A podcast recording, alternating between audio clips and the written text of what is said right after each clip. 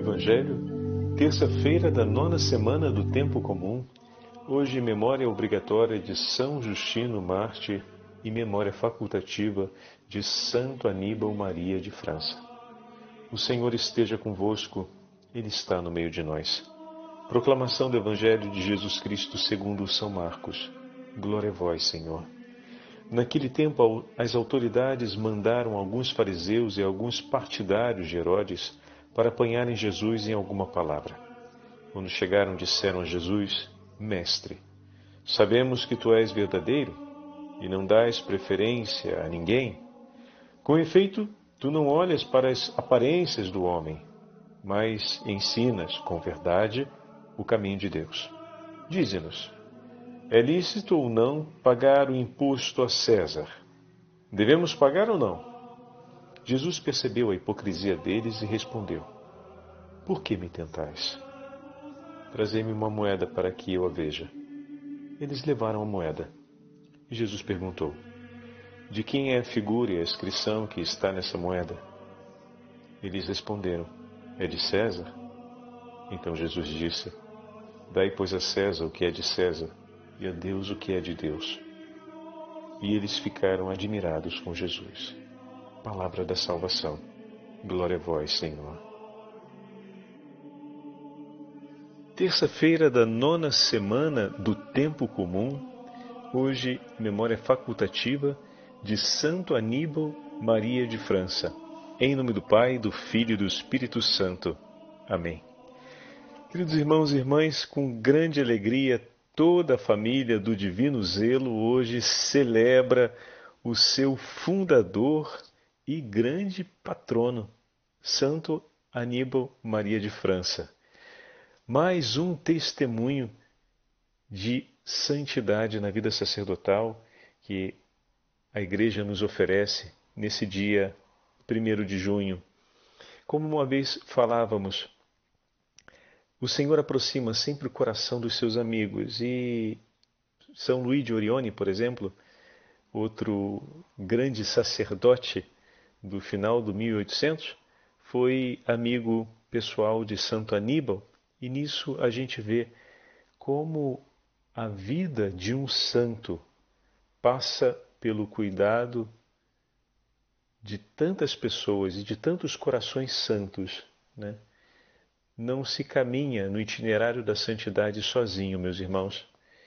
E quando intercedemos pelos filhos e filhas, pedindo: Senhor, faça do meu filho um homem santo, uma mulher santa, não ignore que Deus quer, quer cada um deles realmente santos, mas um santo caminha passando pelas mãos de um outro. Então o Senhor também quer fazer do teu coração, pai, do teu coração, mãe, do teu coração, avó, do teu coração, tia, um coração santo para poder conduzir no caminho da santidade aquele com quem você convive em família. Desejar a santidade na nossa casa é entregarmos-nos nas mãos do Senhor para que Ele santifique as nossas vidas e nós possamos ser ocasião de santificação na vida de nossos irmãos e irmãs. Tenham isso muito presentes, porque é uma grande verdade. E uma verdade que precisa ser abraçada, pois veja como o Senhor tem nos falado sobre isso nesses últimos dias, não é mesmo? Hoje a Santa Liturgia nos fala, nos leva ao 12 capítulo do Evangelho de São Marcos, mas se pegamos em continuidade a celebração de ontem com a festa da visitação da Virgem Maria, onde na carta de São Paulo aos Romanos o Senhor nos entregou de maneira tão delicada o itinerário, as luzes, como dizíamos, né, para a nossa vida em família. O padre pega aqui rapidamente o texto para olharmos juntos. Irmãos, o amor seja sincero. Detestai o mal, apegai-vos ao bem que o amor fraterno vos una uns aos outros com terna afeição, prevenindo-vos com atenções recíprocas. Olha só, se olhamos a vida de Santo Aníbal, vemos isso presente. se olhamos a vida das pessoas que marcaram com seu testemunho de santidade a nossa história, vemos isso daqui presente também. Existe o sofrimento, existem, existem as quedas, existem as lutas, existem a, o enfrentamento das tentações, mas triunfa sempre Cristo, ou seja, de tudo aquilo que aquela pessoa viveu e experimentou ao longo da sua vida, uma certeza nós podemos afirmar: sempre detestou o mal e apegou-se ao bem. Sempre buscou o amor sincero. Foi zeloso e diligente, fervoroso de espírito, servindo sempre o Senhor, alegre por causa da esperança, forte nas tribulações e perseverante na oração. São as palavras do apóstolo Paulo. Podemos falar isso das pessoas que estão à nossa volta, podemos falar isso das pessoas que inspiraram a nossa vida no caminho da santidade? E nós vamos ver que Cristo acontece sempre. Porque sim, podemos dizer, eu posso falar isso dos sacerdotes que inspiraram o meu caminho de santidade, quando leio a vida dos santos, quando busco, quando cito para vocês Santo Afonso, quando recordo as memórias de São Filipe Neri, quando penso e recordo os ensinamentos de Santo Inácio de Loyola, de Santa Teresa do Menino Teresinha do Menino Jesus, Santa Teresa de Ávila, São João de Ávila, quando olhamos o testemunho de nossos irmãos na santidade, nós podemos afirmar isso que Paulo ontem escrevia para a gente? Sim, podemos. Eles abençoavam os que os perseguiam, não amaldiçoava. Eles se alegraram com os que se alegram e choraram muitas vezes com os que choram. De bom entendimento, sempre procuraram cuidar uns dos outros, socorreram os mais necessitados e foram por eles auxílio e esperança, como Santa Aníbal foi por todas as pessoas da região de Avignon e ao longo da missão apostólica que viveu no cuidado dos mais pobres então, que maravilha vermos que esses homens e mulheres, como Santa Aníbal hoje para nós aparece como um grande testemunho, deram a Deus o que era de Deus e a César o que era de César. A palavra de nosso Senhor hoje no Evangelho, diante de um momento tenso, porque os herodianos e os fariseus tinham uma oposição política e governamental governamental estabelecida naquele período de Israel, por conta da dominação romana. Os fariseus se levantavam em hostilidade à dominação dos romanos, enquanto os herodianos estavam sob a regência do governo de Roma e tinham autoridade reconhecida dentro da região da Palestina por conta da aliança e do reconhecimento da autoridade de Roma. Mas aqui eles aparecem unidos para trazer ao Senhor o momento de tentação, ou seja, para vir colocar à prova. Aqueles que são os inimigos de Deus se unem para tentar fazer com que se extinga a perseverança do bem, para, que se, para ver se se extingue a justiça e o ato de glorificar a Deus. Olha que, que forte isso, né? Mas ao mesmo tempo, que firmeza saber que Cristo vence sobre tudo e permanecendo com Ele também nós venceremos.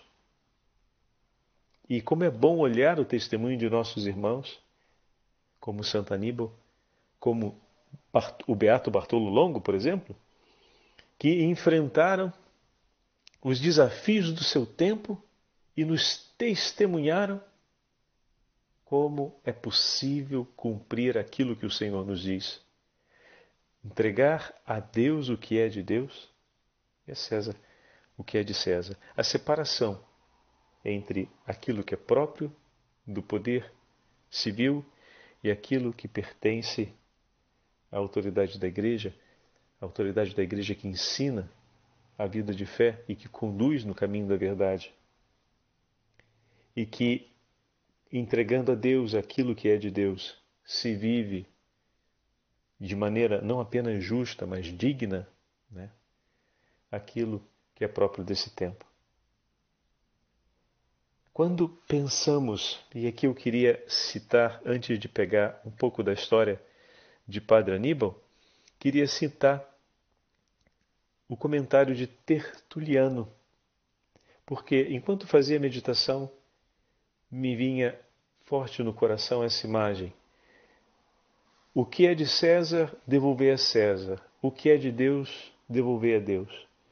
Jesus pede a moeda e vê e tomando a moeda nas mãos, vê que nela tem uma esfinge. Tem a imagem de um rosto entalhado. Tem os escritos sobre essa moeda gravados. E através dessas marcas se reconhece que aquela moeda pertence a César. Eu e você, meus irmãos, a quem pertencemos? Tertuliano faz uma reflexão belíssima sobre isso que nós vamos ouvir agora, realmente muito tocante. Eu pertenço a quem? Eu estou no mundo, caminho nesse tempo, vivo em meio a essa realidade, mas a quem eu pertenço? A moedinha também girava povos e nações nas províncias. Passava pelas mãos de muitas pessoas, em inúmeras caixas, dormiu e passou a noite. Talvez em alguns momentos tenha sido levada, tenha sido furtada ou tenha sido estimada, mas de qualquer forma sempre caminhou e esteve por tantas partes. Mas a César pertence, a César seja entregue. E nós que no mundo caminhamos e nos movemos, vivemos e estamos durante o tempo, e por tantos lugares passamos, a quem pertencemos? Se pertencemos a Deus, que seja entregue a Deus o que é de Deus. E o meu e o teu coração, no dia do nosso batismo, nós recebemos, foi entalhado em nossa alma. Eu te batizo em nome do Pai, do Filho e do Espírito Santo. Falávamos ainda há pouco Alguns dias atrás, comemorávamos a solenidade da Santíssima Trindade, domingo passado. E todos nós fomos marcados pelo sinal da Trindade, fomos lavados no sangue de Cristo. Tu és meu, és meu filho muito amado. Tu és meu. Eu sou teu, Senhor e o que é de Deus, que seja entregue a Ele. Ouçamos como Tertuliano trata esse tema de uma maneira tão delicada. O título sobre esse escrito de Tertuliano é De quem é esta imagem que vemos? Da constituição do mundo, tudo foi feito pelo Verbo. Sem ele, nada foi feito. João capítulo 1. É também a palavra de Deus que opera na criação do homem, dado que sem ela nada foi feito. Com efeito, Deus começou por dizer: façamos o homem, mas para exprimir a superioridade desta criatura sobre todas as outras, deu-lhe forma com as próprias mãos. Por isso está dito que Deus modelou o homem. Olha que beleza essa delicadeza de Tertuliano. Deus, no ato da criação, se olhamos o livro da Gênesis, vemos que ele disse: faça-se e as coisas se fizeram. Né? Desde a luz, os animais, as plantas. Mas em relação ao homem, façamos o homem mas não foi apenas com a palavra. Façamos o homem e Deus modelou o homem. Para dar maior dignidade à leitura que Tertuliano faz, toma nas mãos e o modela. Diz a Escritura que Deus modelou o homem com o barro da terra. Ainda era apenas barro. E já a palavra homem é pronunciada. Olha outra delicadeza que ele pega. modelou o homem com o barro da terra. Então era ainda barro, mas a palavra homem já a dignidade já estava declarada. Que honra prodigiosa para o barro esse nada há de ser tocado pelas mãos de Deus. Nenhum outro dos elementos criados foi tocado pelas mãos de Deus. Não teria bastado esse simples contato para Deus formar o homem, ou então simplesmente suas palavras? Contudo, ao vermos Deus trabalhar este barro, compreendemos que se trata de uma obra extraordinária. As mãos de Deus trabalharam, amassaram, estenderam e deram forma a este barro que se foi enobrecendo a cada impressão das mãos divinas que se aplicavam sobre ele, a cada toque que lhe era dado. Podemos imaginar Deus ocupado, aplicando inteiramente, aplicado inteiramente nesta criação com as mãos, o espírito, a atividade, o conselho, a sabedoria, a providência e, sobretudo, o amor a orientar-lhe o trabalho e a definir-lhe cada toque para que se alcançasse a forma perfeita. É que neste barro que amassava, Deus já entrevia Cristo, que um dia seria homem como este barro, Verbo feito carne, como esta terra que ele tinha entre as mãos enquanto pensávamos. Belíssimo isso, hein? É este o sentido desta primeira palavra do Pai a seu Filho. Façamos o homem a nossa imagem e semelhança. Deus modelou o homem à imagem de Deus, quer dizer, segundo seu Filho, Cristo.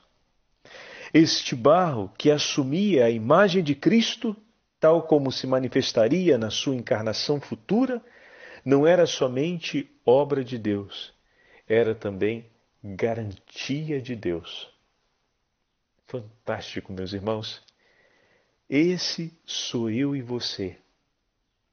Quando dizemos quem nós somos, somos obra das mãos de Deus. A quem pertencemos? Pertencemos a Ele por excelência. E não apenas isso, ainda o sangue de seu Filho foi derramado sobre nós e nos foi entregue a graça da salvação. Essa é a nossa identidade. Agora, se podemos olhar por um instante a vida de Santa Aníbal de França, Santa Aníbal Maria de França, um grande devoto da Virgem Maria, como todos os sacerdotes santos, isso é importante. Um grande devoto da Virgem Maria, Santa Aníbal entregou-se na sua no seu grande apostolado pelos mais pobres com essa clareza interior da dignidade de cada um. Quem são esses que são abandonados e deixados de lado? Quem são esses entregues ao sofrimento e ao descaso? Quem são esses? São filhos de Deus, pertencem a Ele e devem ser entregues a Ele. Empenhar a minha vida para levar homens e mulheres até o Senhor. Empenhar a minha vida para fazer com que homens e mulheres conheçam o caminho de santidade e desejem viver de maneira santa, como Dom Bosco se empenhou intensamente durante toda a sua vida, pelos mais jovens, pela garotada que estava abandonada. Aos 18 anos, Santa Aníbal Maria de França recebeu o forte chamado à vida religiosa e ordenou-se sacerdote no ano de 1878. Ele nascera em 1851. na cidade italiana de Messina. Estamos falando da região da Sicília. O contato com o terrível mundo das miseráveis e das misérias e pobrezas a qual estavam submetidas muitas pessoas naquele período deu-se poucos meses antes de sua consagração, quando conheceu a casa de Avignon, o prior e mais esqueci, o pior e mais esquecido lugar daquela cidade. Local que depois se tornou o grande campo de atuação do seu ministério e se tornou o lugar de esperança e de vida, o lugar do encontro com Deus para tantas pessoas necessitadas. Nele realizou o que definiu como o espírito da dupla caridade, evangelização e socorro aos pobres. Iniciando a criação dos orfanatos antonianos, tanto masculino quanto feminino, colocados sob a guarda de Santo Antônio de Pádua, por isso o nome antoniano. Para mantê-los, Santo Aníbal não teve dúvidas. Tornou-se um mendicante por amor, indo de porta em porta pedir subsídios e assistência para as suas crianças. Depois desenvolveu o que seria natural, porque, como já bem sabemos, um santo nos inspira por seu testemunho, não apenas pelos feitos extraordinários que cumpre. Os feitos extraordinários que muitas vezes conhecemos de um santo nos ajuda a adquirir por ele não apenas empatia, mas a certeza da sua aliança de amor com Deus. E isso deve nos levar a querer conhecer mais de perto a vida. E essa foi uma referência que já fizemos em relação a Santo Antônio, como os escritos de Santo Antônio e como a, a, a vida apostólica de Santo Antônio, registrada em muitos escritos da época, são para nós uma fonte eloquente de formação para a vida cristã. Né? Normalmente nos detemos muito nos feitos extraordinários, o jumentinho que se inclina, a pregação aos peixes, a, a ressurreição, a cura das pessoas que ele fez, a superação dos problemas conjugais, a grande, as grandes pregações que levavam as pessoas a, uma intensa, a um intenso arrependimento e contrição pelos próprios pecados, né? Mas quantas outras coisas viveu e escreveu Santo Antônio que nos ilumina na nossa caminhada de vida né?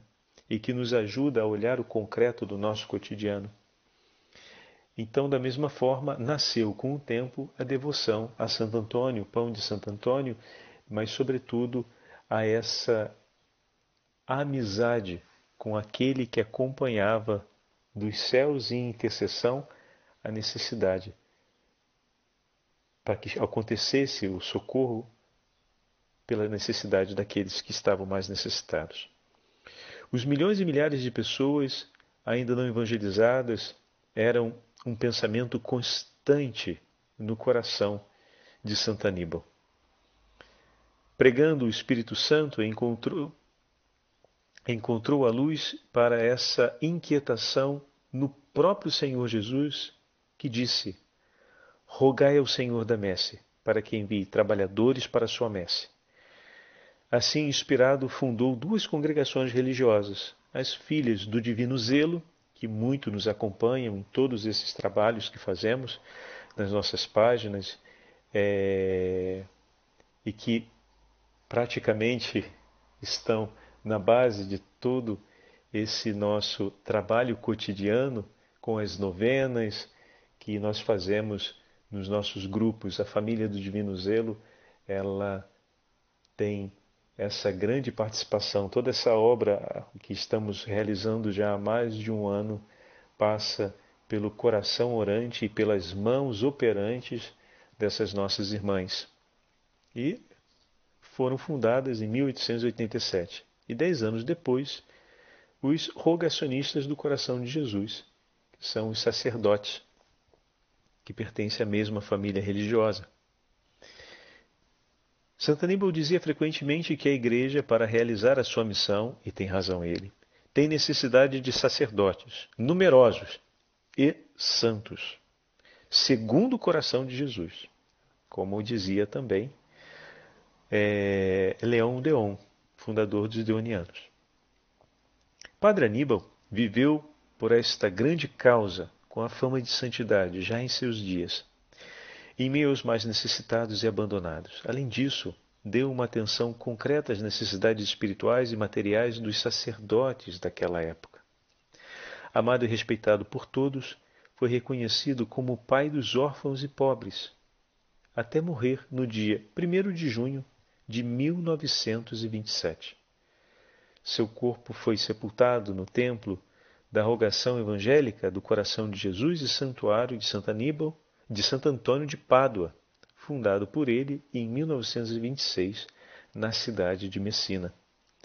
O Papa João Paulo II proclamou santo o padre Aníbal Maria de França e marcou sua celebração litúrgica para o dia de seu trânsito e definiu como o apóstolo da moderna pastoral vocacional em 2004. Olha que maravilha.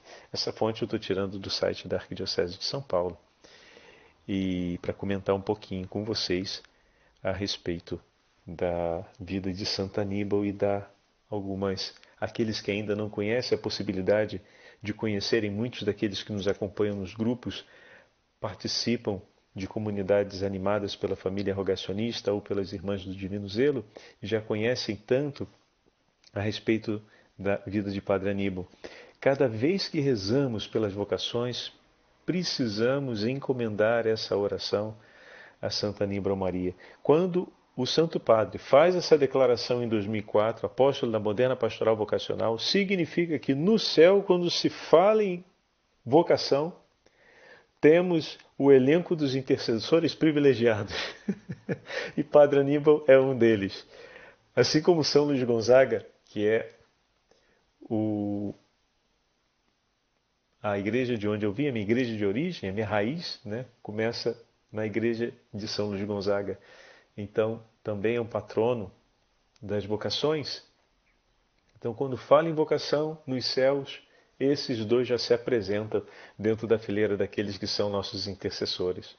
Então, todo o trabalho e promoção vocacional que for feita, precisamos pedir sim a intercessão dos nossos irmãos que estão no céu, cuja igreja já reconheceu o mérito e atribuiu também a dignidade de cumprirem esse ato de amor e de intercessão nas obras da igreja, na igreja que caminha aqui e que vai vivendo, militando como a gente costuma dizer, né, a igreja militante, que vai servindo e anunciando o nome do Senhor. E que nós possamos, pela intercessão de Santo Aníbal, vivermos o nosso batismo perfeita dignidade, como ontem, na visitação à Virgem Santíssima, recordávamos com a ajuda de Santo Afonso. Quem melhor para nos conduzir a viver a identidade do nosso batismo que a Virgem Santíssima, a quem foi conferida a graça de distribuir todos os dons que são necessários para a santificação da nossa alma. O Senhor esteja convosco, Ele está no meio de nós. Pela intercessão de Santa Aníbal Maria de França e da Santíssima Mãe de Deus, Rainha do, das vocações e Senhora de toda a Igreja, abençoe-vos o Deus Todo-Poderoso, Pai, Filho e Espírito Santo. Amém.